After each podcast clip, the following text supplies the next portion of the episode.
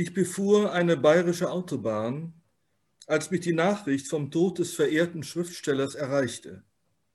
Ein Radiosender fragte, ob ich etwas über Günter de Bruyne sagen könnte. Das war kurios genug schon die zweite Anfrage an diesem Tag. Zuvor hatte man wissen wollen, ob ich über die frisch gekürte Literaturnobelpreisträgerin Louise Glick reden könne. In diesem Fall hatte ich passen müssen, bei Günter de Bruyne aber sagte ich sofort zu. Ihm fühle ich mich verbunden, wie wenigen anderen mitlebenden Autoren. Seine Bücher, wie das über Preußens Luise und die Straße unter den Linden sind es gewesen, die mir vor Jahren das Ankommen in Berlin erleichterten, weil sie mir zeigten, dass auch an diesem Ort die Gegenwart nicht alles ist. Es gibt noch ein verborgenes Land, in das man sich begeben kann, wenn man die richtigen Bücher liest. Welche das sind, ist für jeden anders. Da ich mich aber noch etwa 400 Kilometer entfernt von meinen Bücherregalen und damit auch von meinen De Bruyne-Bänden befand, war es ein etwas kühnes Unterfangen, aus dem Stegreif über Leben und Werk eines Autors zu sprechen, der kurz vor seinem 94. Geburtstag gestorben war. Ich fuhr irgendwo in Oberfranken von der Autobahn ab und parkte an einem menschenleeren Fahrweg, neben einem größeren Gehöft. Was ich dann zu sagen wusste, drehte sich nicht allein um den Verfasser und die Bücher. Deutlich stand mir dabei eine Landschaft vor Augen, ein Landstrich im Osten Brandenburgs, den ich vor Jahren dank eines Buches entdeckt hatte, das auf den schönen Namen Abseits hört. So, dieses Buch zeige ich Ihnen jetzt mal. Ich hoffe, Sie, Sie können es sehen ich sage ein bisschen auch was zu dem, was man vielleicht nicht so ganz gut erkennen kann in dieser Ansicht, nämlich das, äh, was das Foto zeigt aus diesem Abseits. Das Umschlagfoto zeigt ein in der Sonne glitzerndes Gewässer, ein schmaler Fluss von Seerosen umkränzt und rechter Hand von Wald gesäumt. Links von einer weiten Wiese, darüber hellgraue Wolken und weil es ein Schwarz-Weiß-Bild ist, wird in der Vorstellung der Tag in der Vergangenheit nur umso heller, an dem die Aufnahme entstand. Man sollte, glaube ich, auch dazu sagen, ich schaue es nochmal nach, äh, der Fotograf ist Rüdiger Sudhoff. Sehr schöne Bilder, die halt wie anderen Büchern De Bruyns auch diesem beigegeben sind. Und das ist einfach eine Freude, sich zwischen dem Text und diesen Bildern zu bewegen. Diese Aufnahme. Sie zeigt die krumme Spree zwischen Kossenblatt und Briest nordöstlich des Unterspreewalds im Landkreis Beeskow-Storkow, kurz vor Eisenhüttenstadt, Orten, die kein Mensch bereist. Dort bin ich oft gewesen in den letzten 13, 14 Jahren, wenn auch immer nur für einen Tag und nirgendwo sonst im Lande Brandenburg habe ich so sehr das Gefühl, am rechten Ort zu sein. Das hat mit den Büchern de Bruyns zu tun, der vor über einem halben Jahrhundert in dieser unberühmten Gegend, zwei Autostunden von Berlin, sein Lebensort fand, eine alte Mühle in einer waldigen Senke bei Gürsdorf mit der Anschrift Blabber 1, einen Ort, an dem er schreiben konnte, wie es zu ihm passte, in einem Staat, der ihm sonst überall die Luft abschnürte. Im hochgelobten Memoirenband 40 Jahre, dem zweiten Teil seiner Autobiografie, in dem De Bruyne sein Leben und Aushalten in der DDR berichtet, erzählt er, wie er auf einem Waldspaziergang mit drei Männern und zwei Frauen im Juni 1967 die damals halb verfallene Mühle entdeckte, die so versteckt liegt, dass man den Weg auch dann kaum wiederfindet, wenn man schon einmal dort gewesen ist. De Bruyne ist zu diesem Zeitpunkt ein Mann von 40 Jahren. Seinen erlernten Beruf als Bibliothekar hat er aufgegeben, um freier Schriftsteller zu sein, in einem Staat, in dem er sich unbehaglich fühlt, den er aber nicht verlassen will. Auf das bisher Geschriebene ist er wenig stolz. Zu sehr, so meint er selbst, hat er sich bislang von der Angst vor der Zensur die Feder führen lassen. All das ändert sich mit der Entdeckung der Mühle.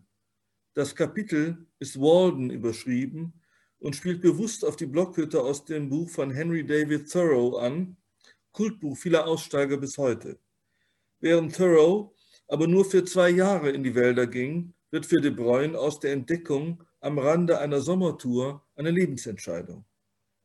Der Ausflug, auf dem wir keine Menschen begegnet waren, Zitat jetzt, wurde mit einem Gewaltmarsch zum nächsten Bahnhof in schlechter Laune beendet, das zu persönlich gewordene Gespräch nicht mehr aufgenommen und der verfallene Hof nicht mehr erwähnt. Ich aber konnte ihn nicht vergessen. De Bruyne erzählt, wie er einem der Bürgermeister der umliegenden Dörfer einen Brief schrieb und eine mit werter Herr beginnende und mit sozialistischem Gruß endende Antwort erhielt, die ihn aufforderte, das fragliche Objekt, das weder Wasser, Strom noch Straßenanschluss habe, bei Gelegenheit zu besichtigen. Anderthalb Jahre später zog er ein. Zitat: Freilich war mir zumute, als ich die erste Nacht im Waldhaus verbrachte und mich glücklich fühlte, ne, nochmal, feierlich, feierlich war mir zumute, als ich die erste Nacht im Waldhaus verbrachte und mich glücklich fühlte, wie nach einer gelungenen Flucht. Das Gefühl, davongekommen zu sein, das dieser einsame Ort im Wald ihm schenkt, wird fortan zur Grundlage seines Schreibens. Zitat Waldeinsamkeit ist mir nie unheimlich gewesen. Immer waren es Menschen, die mich erschreckten. Denen war ich nun ausgewichen. Es war das Glück, den erträumten Rückzug geschafft zu haben, das mich nicht schlafen ließ. Ich war, dachte ich, in die Emigration gegangen, ohne das Land, das mich hielt, verlassen zu haben. Dem Staat war ich aus seinem eigenen Territorium entflohen. Hier würde es mir besser als vorher gelingen, die Zensur beim Schreiben aus meinem Bewusstsein zu tilgen. Hier konnte ich, wenn ich das Land selbst bebaute, mit geringem Einkommen mein Auskommen finden, war also weniger auf Veröffentlichungen angewiesen. Ich war nicht kräftig, aber diszipliniert und ausdauernd und kein Luxus reizte mich mehr als der, in Ruhe gelassen zu werden. Freiheit war durch Bedürfnisbeschränkung nicht zu teuer bezahlt. Soweit die Sätze aus De Bruyns Memoiren, die mir aus dem Herzen sprechen, wenn ich auch meine eigene Mühle im Wald, die ganz woanders liegt, immer nur in meiner Vorstellung bewohne. Nun muss man sagen, und das ist nicht erst eine Erkenntnis aus der Pandemie, in Wahrheit ist man nirgends sicher, weder im Wald noch in der Stadt. Überall kann man sich anstecken, jederzeit kann man verraten werden, überall konnte einen auf dem Boden der Deutschen Demokratischen Republik die Stasi finden, auch in Blabber. Es kommt aber geradewegs deswegen alles darauf an, dass man sich irgendwo sicher fühlt. Das Bewusstsein ständiger Gefährdung ist ja nicht auszuhalten, wenn man ihm nichts entgegensetzen kann. Und auch das sichere Wissen um unsere Sterblichkeit wird nur dann erträglich, wenn wir uns für Augenblicke unsterblich fühlen. Und weil wir solche Augenblicke schon erlebt haben, können wir hoffen, dass sie wiederkehren. Also kurz gesagt, die Hoffnung weiß, die nächste Unsterblichkeit kommt ganz bestimmt. Und wenn es schon nirgendwo sicher ist, sollte man dann nicht in schweren Zeiten irgendwo hinfahren, wo man sich schon einmal sicher gefühlt hat. Mehr noch, vielleicht dorthin, wo ein anderer sich geborgen fühlte, ein Mensch, dem man vertraut, auch wenn man ihn nur aus Büchern kennt. Denn das ist es vielleicht, was das Wichtigste ist bei einem Schriftsteller, der für einen bestimmten Leser der Richtige ist. Man vertraut ihm blind. So hat auch Peter Handke seine Leseerfahrung mit Hermann Lenz beschrieben noch bevor er mit dem Autor Freundschaft schloss, Zitat Handke, einmal dachte ich, da kann man dich wirklich auf die Einzelheiten ganz und gar verlassen. Und das ist sicher ein Zeichen, dass da wirklich ein Schriftsteller arbeitet und kein bloßer Behaupter. Ein solcher Autor ist, ein solcher Autor, auf den ich mich ganz verlassen kann, ist neben wenigen anderen für mich Günter de Bruyne. Ich traue ihm vom ersten Wort an, ich verlasse mich auf die Einzelheiten, die er berichtet, und das sind sehr viele, denn er versteht sich als Chronist. Ich traue seinem Stil, der Art, wie er die Sätze baut, auf eine kunstvolle Art, die keinerlei Aufhebens von sich macht. Ich verlasse mich auf seine geistige Stimme, die ganz wach und ruhig ist und deren Ton ich lesend leise mithöre und die ganz anders ist als die leibliche Stimme des Autors, der so erfrischend zu Berlinern verstand, wie ich einmal im Gespräch erfahren durfte. Und weil ich seinen Büchern von Beginn an traute, hatte ich früh den in den Augen mancher wohl sehr unvernünftigen Wunsch, auch die Orte kennenzulernen, von denen er schrieb, zumindest soweit sie von Berlin aus gut erreichbar waren. So fuhr ich zum ersten Mal im April 2007 an den Kostenblatter See, nicht weit von Blabber, aber in anderer Himmelsrichtung von Gürsdorf aus zu erreichen, mit meiner damaligen Freundin, und auf einem wundersamen Spaziergang an seinem Ufer war mir plötzlich, dass dies die arkadische Landschaft sei, die zu dem Hirtengott Pan gehörte, der sich bekanntlich im Schilf aufhält und versonnen auf seiner Flöte spielt, aber sehr ungehalten wird, wenn man ihn stört.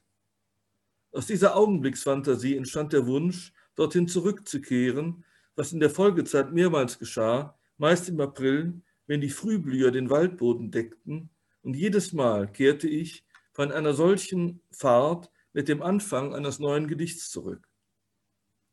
Diese Gedichte hatten nicht unmittelbar mit De Bruyne zu tun und seinen Büchern, aber ohne die Wirkung, die von diesem Werk auf mich ausging, wäre ich weder an den Kostenblatter See noch zu diesen Gedichten gekommen. Und so wurde die Landschaft im Abseits, die der Autor in seinem gleichnamigen Buch in vielen kleinen und konzisen Kapiteln historisch und geografisch umreißt, auch für mich ein ersehnter Fluchtpunkt, ein sicheres, vor den Augen anderer verborgenes Land, so als würden dort wie in Bruchtal auf Tolkiens Mittelerde die Elben leben und Günter de Bruyne sei kein anderer als der weise und mächtige Elrond. Ein paar Jahre musste ich von dieser Gegend Abstand nehmen, als die Beziehung zerbrochen war, die zu den ersten Ausflügen gehörte. Als ich dann im Juni 2016 mit einem Freund wieder einmal hinfuhr, diesmal um für eine Zeitung etwas über De Bruyne und seine Gegend zu schreiben, erlebte ich meine zweite Verzauberung im verborgenen Land. Wir standen in der Nähe der Ortschaft Kossenblatt auf einer Mühle unweit einer Schleuse und sahen auf einen sumpfigen Ab- oder Zufluss, das Mühlenfließ, hinab. Da sah ich zum ersten Mal in meinem bewussten Leben einen Eisvogel. Ich sah und erkannte im selben Moment, und so schnell er auch über das Wasser schoss, zu schnell, um das Wort zu bilden, das seinen Namen formt, und den Freund aufmerksam zu machen, der ihn nicht sah, so war ich doch wieder im Besitz eines kostbaren Erlebnisses, das mir in Günther de Bruins verzauberter Welt zuteil geworden war, und wieder war es der Ausgangspunkt einer neuen Reihe von Gedichten. Das wiederum fiel mir ein, als ich im April 2020, im ersten Corona-Frühling, mit meiner Tochter einmal ausbrechen wollte aus der häuslichen Isolation in Berlin, unter der das Mädchen noch mehr litt als ich. So fuhren wir zu zweit nach Kostenblatt. Noch auf der Anfahrt zwischen den Kiefernstämmen grüßten uns die ersten Zitronenfalter zum Zeichen, dass wir richtig kamen und das verborgene Land erreicht hatten. Die Freude meines Kindes, dass diese Gegend und den See zum ersten Mal erblickte, tat ein Übriges. Und dann standen wir auf der Brücke, nahe der Schleuse, am Mühlenfließ, und es geschah, worauf zu hoffen ich gar nicht recht gewagt hatte. Der Eisvogel erschien erneut. Und er schoss so herrlich sichtbar hin und her, dass wir ihn beide sahen, und wieder führte er mich in ein neues Schreiben.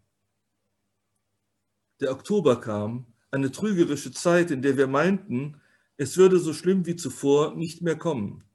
Der Freund, der vor vier Jahren den Eisvogel nicht gesehen, wohl aber als wir vorsichtig bei Blabber aus dem Auto stiegen, den beinahe ebenso rasch in sein Haus huschenden, weißhaarigen Schriftsteller erblickt hatte, äußerte den Wunsch, noch einmal zum verborgenen Land zu fahren, zumal auch seine Gefährtin, eine Dichterin, endlich einmal einen Eisvogel sehen wollte. Und dann standen wir zu viert auf der Brücke. Wer aber diesmal nicht kam, war der Eisvogel. Lag es daran, dass der weise Elrond das Land verlassen hatte? Nein. Eisvögel sind in fast ganz Deutschland Standvögel, am östlichen Rand jedoch nicht. Dort sind sie Zugvögel. Unser flüchtiger Freund war fortgezogen und wird wiederkehren. Neun Tage waren seit meiner Fahrt auf bayerischen Autobahnen vergangen. Sicher war der Bräun inzwischen begraben. Wir wussten nur nicht wo. Aber die Menschen in Gürsdorf mussten es wissen. Sie wussten es auch, und als ich anhielt und die erstbesten Passanten fragte, ein Glück, dass jemand auf der Straße war, wurde uns bereitwillig der Ort genannt, Er liegt auf dem Waldfriedhof in Schwenow, jenseits des Tales, in dem Blabber liegt, von dort aus sicher zu Fuß zu erreichen. Wir fuhren am Nachmittag hin, nachdem wir in der einzigen Gastwirtschaft im Umkreis von 30 Kilometern gut gegessen hatten. Von Görsdorf zurück Richtung Wendisch-Rietz bis Ahrensdorf, links abbiegen nach Limsdorf, wieder links nach Schwedow und noch einmal links bis zum Waldrand. Dort fanden wir das frische Grab, auf dem noch die Kränze lagen. Dort, neben seiner Schwester Gisela, liegt der Schriftsteller Günther de Bruyne begraben, der mit Fug und Recht auch auf dem Dorotheenstädtischen Friedhof unter all den berühmten Dichtern und Philosophen liegen könnte. Aber Menschen erschreckten ihn, Waldeinsamkeit nicht. Und so fällt mir als Nachruf der letzte Satz aus Eichendorffs Novelle Die Glücksritter ein. Siegelhupfer aber blieb fortan in den Wäldern selig verschollen. Ja, lieber Norbert, ganz, ganz großartig. Ein zauberhafter, vielschichtiger Text, äh, den ich jetzt ganz gern mit dir nochmal begehen möchte.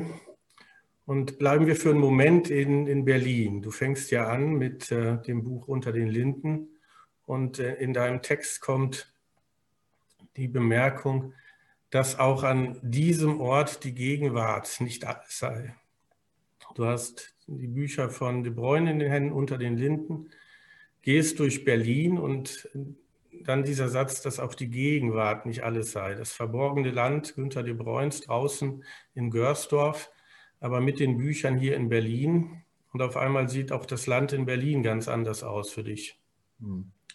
Ja, ja, also das, das verborgene Land, das hat ja schon, ähm, also auch das verborgene Land, das De Bruyne öffnet mit seinen Büchern, das hat halt schon mehrere Dimensionen. Es hat halt diese räumliche Dimension, die, ähm, also die man wirklich erfahren kann und wo man hinfahren kann. Allerdings, als ich das Buch Abseits das erste Mal gelesen habe, war ich ja noch nicht da gewesen. Und ich kannte das Buch ungefähr zwei Jahre lang schon, ähm, ähm, hatte es neu gekauft und bis ich zum ersten Mal hingefahren bin.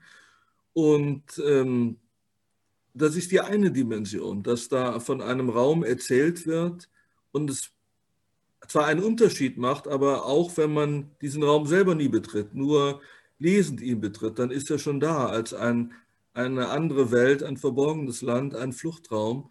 Aber es gibt halt eben diese, ähm, also die, ähm, die Dimension der Zeit, äh, die gibt es eben auch. Und das war für mich gerade, als ich De Bruyne ähm, zum ersten Mal las. Und das, das erste Buch war eben Preußens Luise und dann äh, Unter den Linden.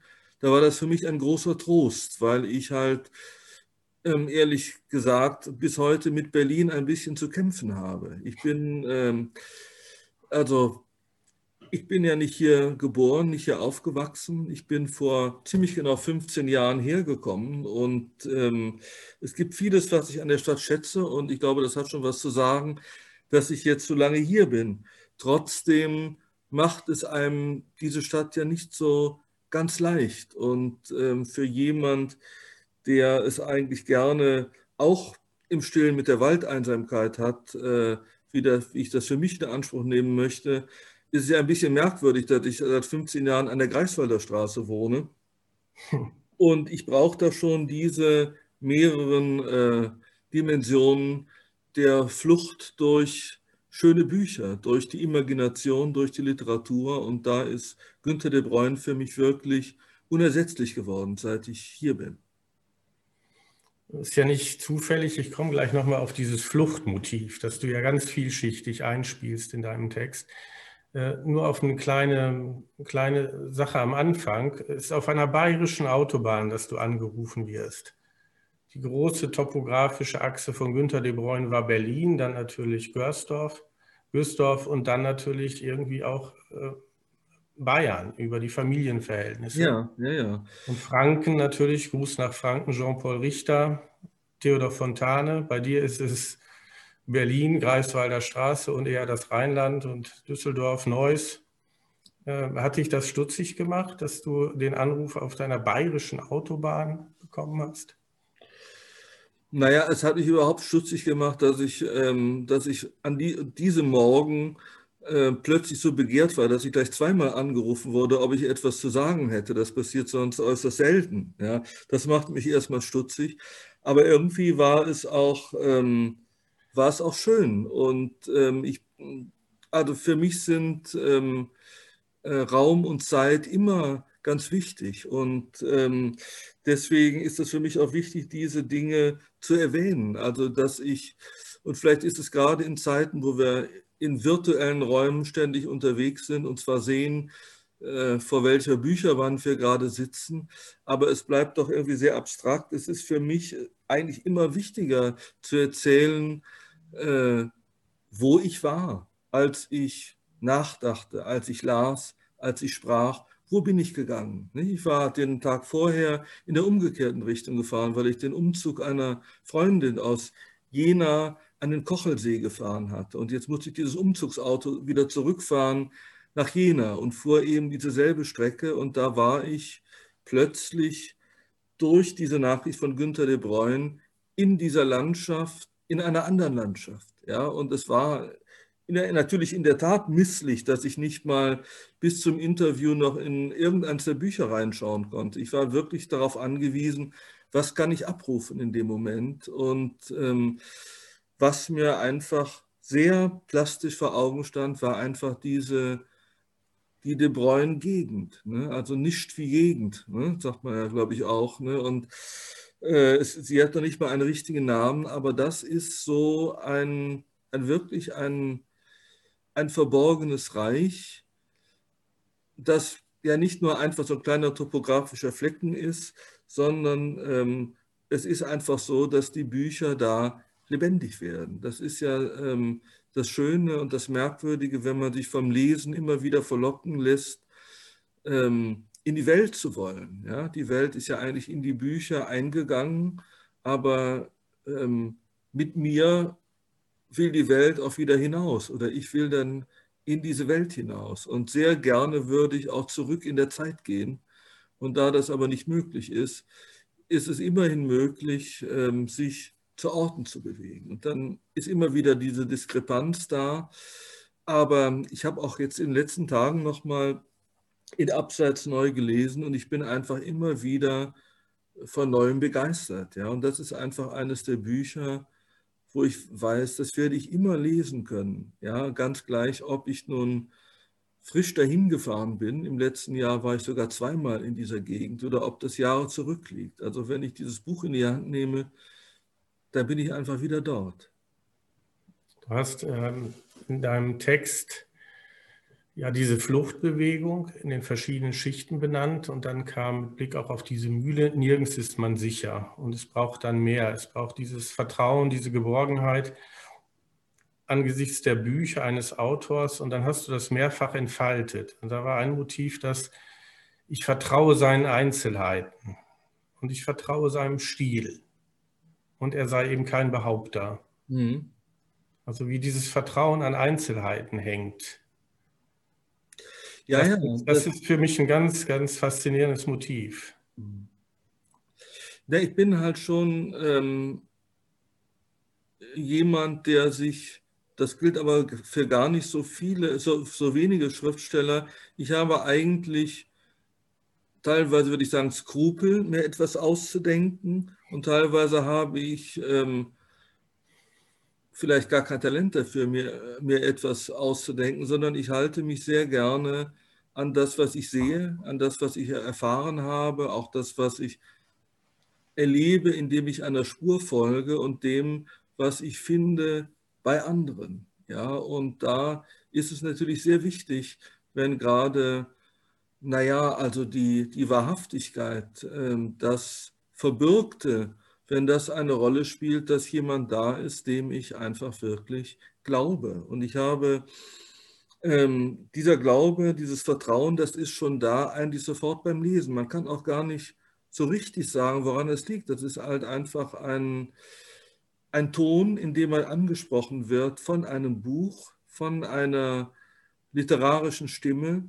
Und dieses Vertrauen ist da oder das ist nicht da. Es gibt auch genügend ähm, Autoren, die ich jetzt alle nicht nennen möchte, bei denen äh, dieses Vertrauen fehlt. Und es ist schon eine Besonderheit, dass sie bei De Bruyne so sehr da ist, sodass ich eben auch das Gefühl habe, ihn wirklich ganz nah zu kennen. Und das ist nicht der Fall. Also es gab eine ähm, Begegnung am Rande einer Lesung, wo ich war. Es gab ein paar Briefe und das war auch schön, aber er ist ja auch scheu wie der Eisvogel, nicht sozusagen, wie wir jetzt festgestellt haben, denn äh, dieser Satz, äh, den ich da geschrieben habe. Ja, auf den kommen wir noch, glaube ich.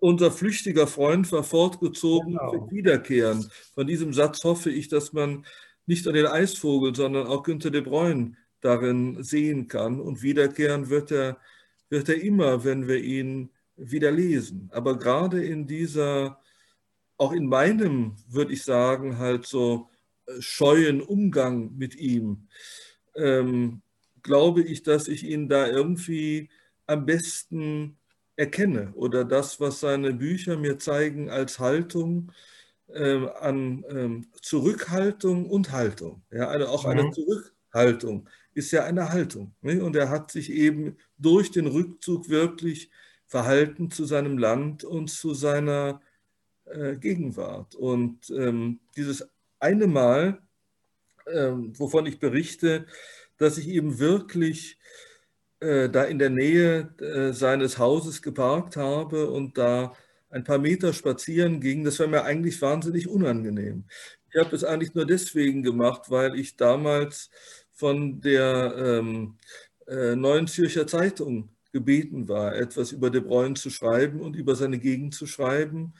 Und da dachte ich, dann gehört es schon dazu, dass ich diese Mühle, dieses Haus zumindest mal gesehen habe. Denn davor hatte ich eigentlich immer eine, eine gewisse Scheu. Ich habe das lieber so umkreist und mir gedacht, naja, der Günther de Bruyne, der ist ja irgendwo in der Nähe, aber ich will ihm doch jetzt nicht auf die Bude rücken. Und das äh, habe ich auch nicht gemacht. Und sobald wir denn sahen, hier der Freund und ich, dass eben dieser Mensch sofort wieder in sein Haus huschte, dann haben wir uns auch sehr rasch zurückgezogen. Und genau dieser ähm, vorsichtige Umgang und diese vorsichtige Art von Nähe, das ist etwas, was ähm, für mich in, äh, in dem Stil äh, de Bruyns enthalten ist und irgendwie dann gerade in der Zurückhaltung eine ganz starke Intensität und eben auch Bindung äh, erfährt. Ja? Also ich fühle mich ja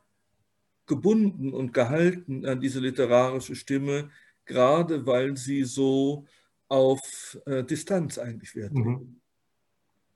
Du hast dann auf den flüchtigen Freund, den Eisvogel, komme ich nachher noch. Das ist ja ein ganz zentraler Punkt in deinem Text. Äh, du hast an einer Stelle gesagt, dass die ähm, Bücher und Landschaft, da gibt es ein Wechselverhältnis. Und äh, Günther de Bruyne schreibt auch in Abseits, dass äh, diese märkische Landschaft ist ja nicht wirklich schön und äh, sie hat nichts Spektakuläres und ähm, er vergleicht das dann und sagt, früher hatte man gesagt, Italien, die Schweiz, Frankreich, das sei schön. Und er zieht sich da nach diese Mühle zurück und durch die Bücher von De Bruyne gewinnt diese Landschaft an Schönheit, habe ich fast den Eindruck, auch für dich. Dass du sie, diese Landschaft im Licht der Bücher De Bruyns und äh, auch liest und erkennst, die märkischen Forschungen und was weiß ich nicht alles. Mhm. Und natürlich in gleicher Weise auch Berlin. Also die Metropole Berlin äh, gewinnt auch an Tiefe und Schönheit, aber lassen wir die mal weg. Bleiben wir mal im Märkischen. Sie ist eigentlich reizlos, diese Gegend. Das würde Günther de Bruyne auch sagen. Ist eigentlich unspektakulär. Aber irgendwie gewinnt er dieser Landschaft eine Tiefe ab, von der man vielleicht wird sagen können, dass sie auch eine schöne Tiefe ist. Ja, das, das ist so. Äh, ich kann aber gerade, wenn ich das mit meiner Erfahrung abgleiche, sagen, dass diese, dass diese Schönheit und diese Tiefe schwankt. Ja, dass ich also äh, erlebt habe, dass sie da ist und wirklich schön ist und eigentlich keine Wünsche offen lässt. Und dann ist sie, ähm, dann ist sie eigentlich überhaupt nicht da. Allerdings äh, mit der Ausnahme wirklich dieses verborgenen Landes, der Gegend um Görsdorf, da habe ich das immer erlebt. Aber es gibt andere märkische Gegenden, die näher an Berlin gelegen sind, die finde ich manchmal ähm, sehr schön und bin dort gerne und manchmal sagen sie mir einfach überhaupt nichts. Und ich merke eine, eine Müdigkeit an dieser Gegend und eine Lustlosigkeit und sage schon mal, naja, das Brandenburgische, das muss man sich auch schön gucken, wie man das als Rheinländer sagen würde. Aber auch das geht wieder vorüber. Also dann äh, gelingt mir das auch wieder, dieses schön gucken. Und das ist ja, das heißt ja nicht, dass es ein, ein, eine, eine Täuschung, eine Selbsttäuschung sei, sondern das sagt einfach, dass die Augen des Betrachters natürlich dazugehören und eigentlich die, dass man die Dinge und die Landschaft wie einen Menschen eben mit liebenden Augen ansehen kann. Und damit beginnt ja eigentlich äh, auch das Buch Abseits, in dem er erstmal einen Absatz schreibt über die Liebe, ja, die halt eben auch einem, äh, auch in der Liebe zu einem Menschen äh, ist natürlich der liebende Blick das Entscheidende. Wenn ich einen Menschen ähm, schlicht gesagt nicht leiden kann, dann kann dieser Mensch noch so attraktiv sein. Ich werde seine Schönheit irgendwie nicht entbergen. Ja, aber äh, genau dieses Entbergen äh, der Schönheit und des Liebreizes, der gelingt äh, De Bruyne bei dieser Landschaft ähm, wirklich wunderbar. Ja, und ich habe das eben jetzt im Wiederlesen der ersten Kapitel auch in den letzten Tagen wieder gemerkt, auch mit den noch recht frischen Eindrücken der kürzlichen Besuche im Kopf, dass alles wahr ist, was er schreibt und dass alles schön ist. Ja, um es mal so, äh, so einfach zu sagen, auch dasjenige, was man vielleicht, ähm, ja, was karg ist, karg wie, karg wie märkischer Sand, ist ja manchmal auch der menschliche Umgang. Ja, das ist ja auch nicht immer leicht, aber auch da ähm, überraschend schöne Erlebnisse, dass die ersten Menschen, die wir gefragt haben nach dem Grab von Günter de Bruyne, sofort und sehr freundlich und sehr kundig Auskunft gegeben haben. Ja, das hätte auch anders sein können, aber es war mhm. nicht so. Es war sozusagen auch menschlich schön. Und dass wir eben doch noch eine Gastwirtschaft gefunden haben, wo wir essen konnten, wo wir Gespräche. Das sind einfach Dinge, als wenn es so ein bisschen ja, ähm, ja, es ist wirklich wie ein, also ein magisches Land, das, äh, das klingt so komisch, aber oder ein gesegneter Winkel, ja, aber der ist dadurch gesegnet, dass er wirklich mit Liebe angeschaut werden konnte. Ja. Und dieser Blick, der ist erhalten und kann immer wieder geweckt werden durch das Lesen dieser Bücher. Und du hast den Anfang äh, zitiert von Abseits. Da äh, schreibt De Bruyne ja, also ja, da gibt es diese Besuchs- und Urlaubsliebe. Aber es gibt eben auch die andere Liebe, die beständig ist. Darauf legt er großen Wert und mit der Gewissheit verbunden ist, einander angemessen zu sein. Mhm. Also da ist auch so eine Tönung drin, das ist jetzt nicht irgendwie was, was nur aus dem Augenblick lebt, wenn ich das richtig verstanden habe, sondern du beschreibst ja auch diesen Habitus der Regelmäßigkeit des Eingelassenseins, auch der, ja. des Betrautwerdens mit der Landschaft. Das ist das eine. Aber dann entbehrt es ja nicht ganz, auch bei dir jetzt in dem Text, dieser starken Augenblickserfahrung. Also einerseits die Gegenwart als die Gegenwart zwischen Vergangenheit und Zukunft und die Gegenwart als der starke Augenblick, den du beschreibst. Und an einer Stelle hast du sogar Pan zitiert. Ja, ja. Da kommt ja fast das Märkische einen mediterranen Einschlag.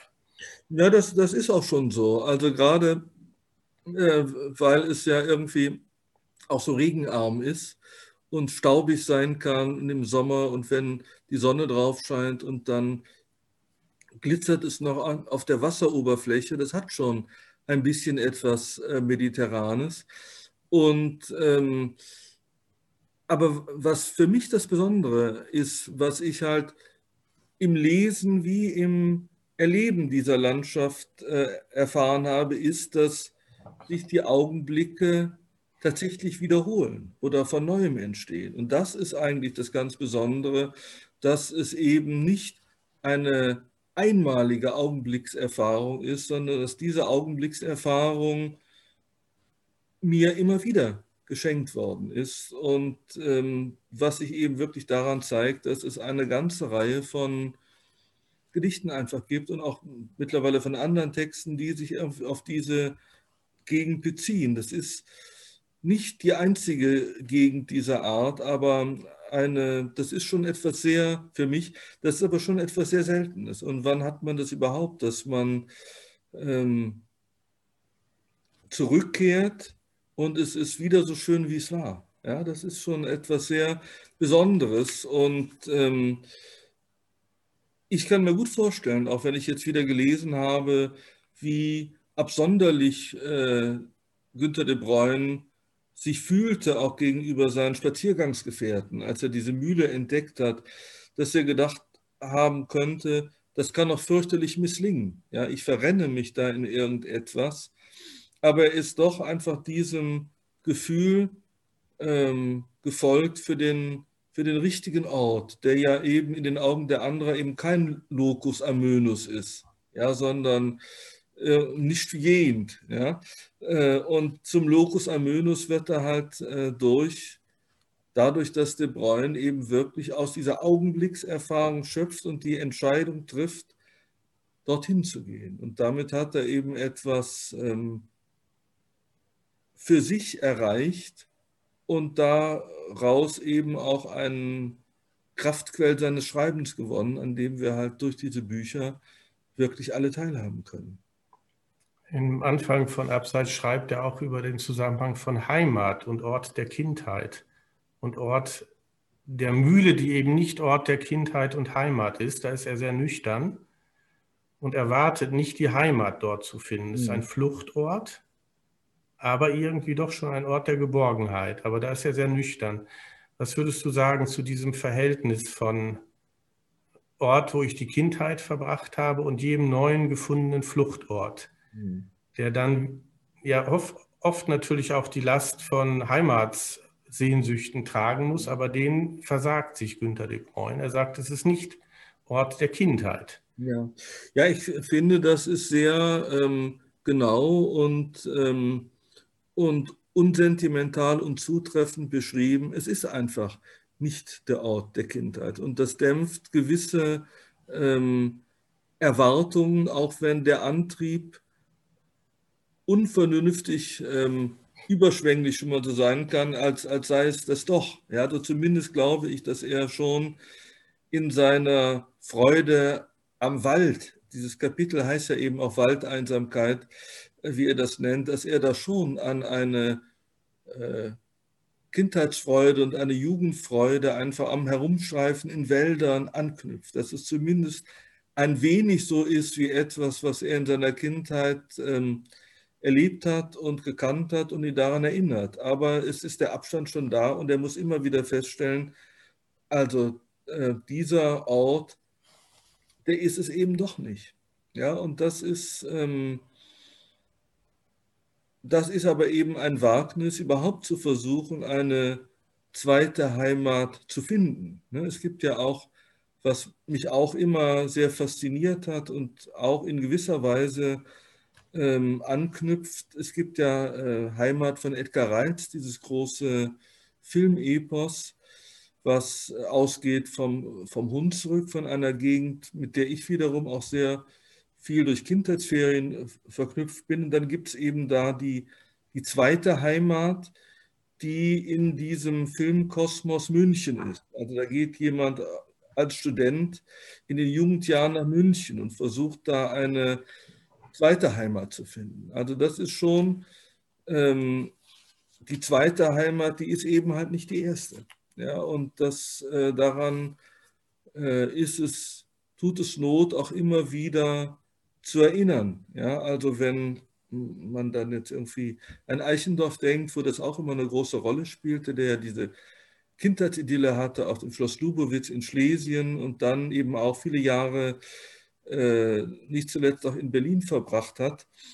Ähm, das ist ähm, schon etwas, was er an der Distanz, die er auch immer wieder neu äh, abmisst und vermisst. Ja, ähm, man kann das nicht. Man kann für Augenblicke anknüpfen, aber diese erste Heimat, die ist nicht, zu haben. Ja, und er geht dann natürlich auch diesen weiteren Schritt und sagt, unsere Heimat liegt überhaupt woanders. Ja, das ist alles nur vielleicht ein Gleichnis, ein, ein, ein Widerschein. Ja, das ist natürlich etwas, was vielleicht ganz vorsichtig auch durchschimmert bei einem Autor wie De Bruyne. Dieser, dieser Vorsicht äh, entspricht deinerseits, habe ich den Eindruck, wenn ich den Text noch im Ohr habe. Du unterscheidest sogar und nummerierst deine Verzauberungen. Hm. Du, du, du scheinst Tagebuch zu führen über deine Reisen oder machst dir viele Notizen und sprichst ja in dem Text auch von der ersten und zweiten Verzauberung.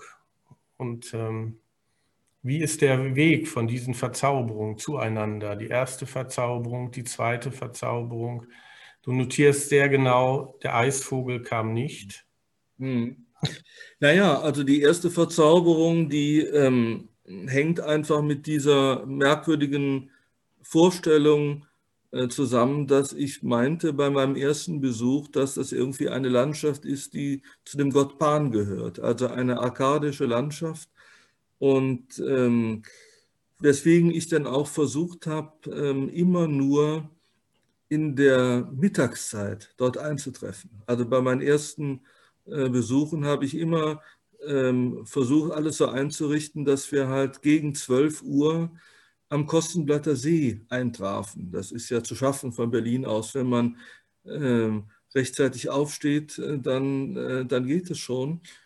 Und ähm, es gibt ja auch, es gibt wiederum bei einem Autor, äh, mit dem De Bruyne sich sehr beschäftigt hat, nämlich bei Jean Paul, gibt es halt eben in einem seiner Romane die Schilderung der Stunde des Pan, die halt eben auch äh, in der Mittagsstunde ist, in der es halt eben so eine Verzauberung gibt, in der also die ähm, eine Durchlässigkeit da ist für Traumzustände, für, äh, für Zustände, die eigentlich das Gegenwärtige transzendieren und das eben an eine gewisse mediterrane äh, Sonnenhaftigkeit und eben an die Mittagsstunde gebunden ist. Und das ist eine sehr schöne Passage auch bei Jean-Paul, wo ich auch ganz sicher bin, dass De Bruyne die auch gerne gelesen hat. Also das kommt, auch wenn ich eigentlich immer dachte, was hat eigentlich der De Bruyne mit dem Pan zu tun? Eigentlich nichts.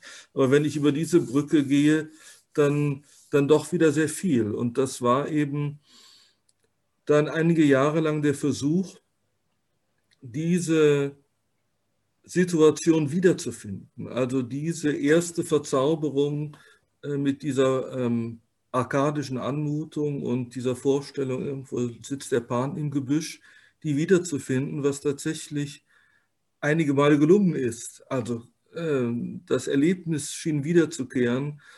Und das war aber eben auch geknüpft daran, an eine Situation zu zweit. Und als, ich habe das kurz angesprochen, als diese Situation sich auflöste, schien es mir so ein paar Jahre lang, als dürfte ich dahin gar nicht mehr zurückkehren oder als sei es irgendwie sei der, der Zauber gebrochen und äh, ich, es würde mich nicht wie in den, bei den ersten Besuchen äh, glücklich machen, an den Kostenblatter See und nach Gürsdorf und in diese De Bruyne-Landschaft zu fahren, als sei das etwas, was ich hinter mir lassen musste. Und ich habe mich erst gar nicht so richtig getraut, nochmal dahin zu fahren.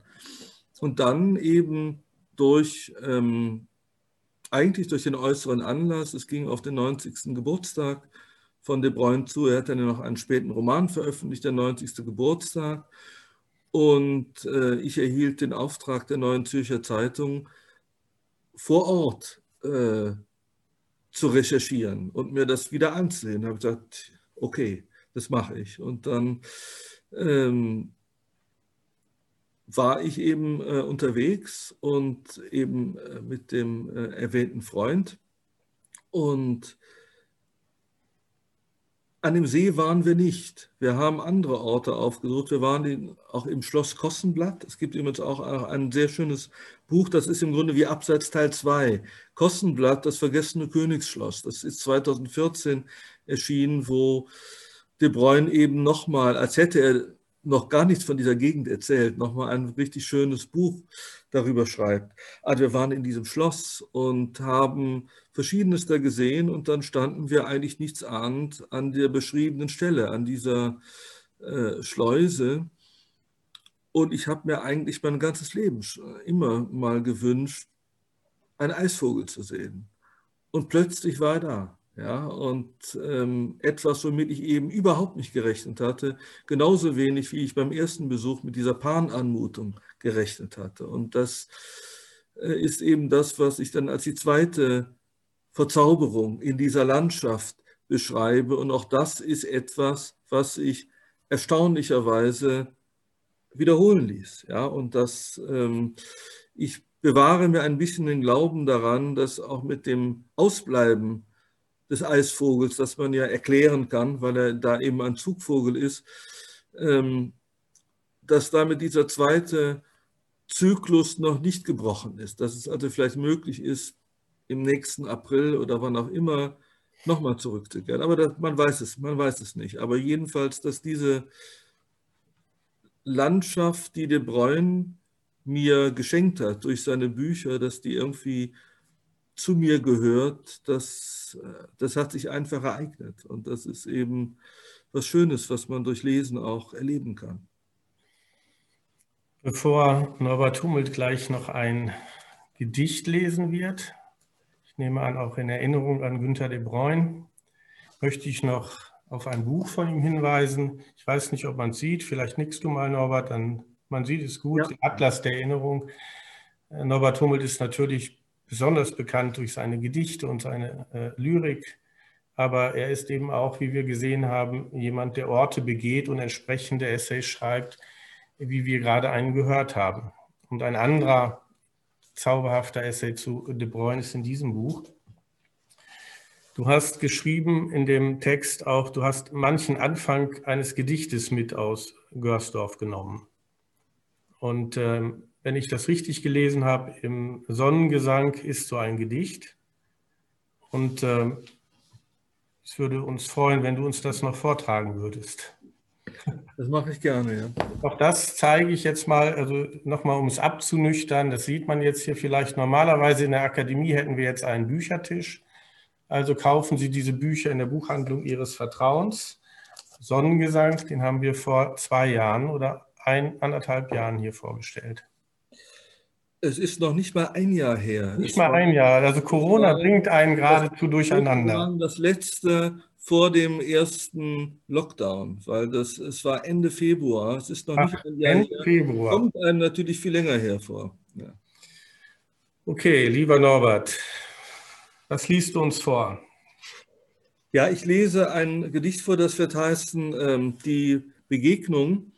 Äh, ich möchte es aber zum Anlass nehmen, um nochmal ähm, mich zu bedanken äh, bei, äh, bei Joachim Harke, dass ich äh, wieder hier sein durfte, aber eben auch ähm, meinen Dank und gleichzeitig ein leises Bedauern nochmal auszusprechen, allen, die jetzt äh, zuschauen und zugehört haben, dass wir uns nicht wie sonst gewohnt mit einem Glas Wein vor der Tür äh, begegnen können und ähm, weiter miteinander sprechen gerade weil ich doch ahne, dass unter ihnen manche sind, die nicht nur die äh, Bücher de Bruyne, sondern ihn auch persönlich ähm, besser gekannt haben, anders gekannt haben als ich. Und gerade auf diese Begegnungen und Gespräche wäre ich sehr neugierig und äh, hoffe, dass sie uns wieder möglich sein werden und wieder geschenkt werden in naher Zukunft. Die Begegnung. Nah bei der Schleuse zuckten die Libellen. Ich beugte mich über den trägen Spiegel. Es war im Juni an der krummen Spree. Und was ich einmal erlitten hatte, tat in diesem Moment nicht mehr weh. Ich war auf sein Kommen nicht vorbereitet und dachte, ich kann hier am Ufer gehen ohne ihn einmal im Leben zu sehen. Aber in einer blauen Sekunde, in meinem 54. Jahr, strich er über das stehende Wasser und war im nächsten Moment nicht mehr da.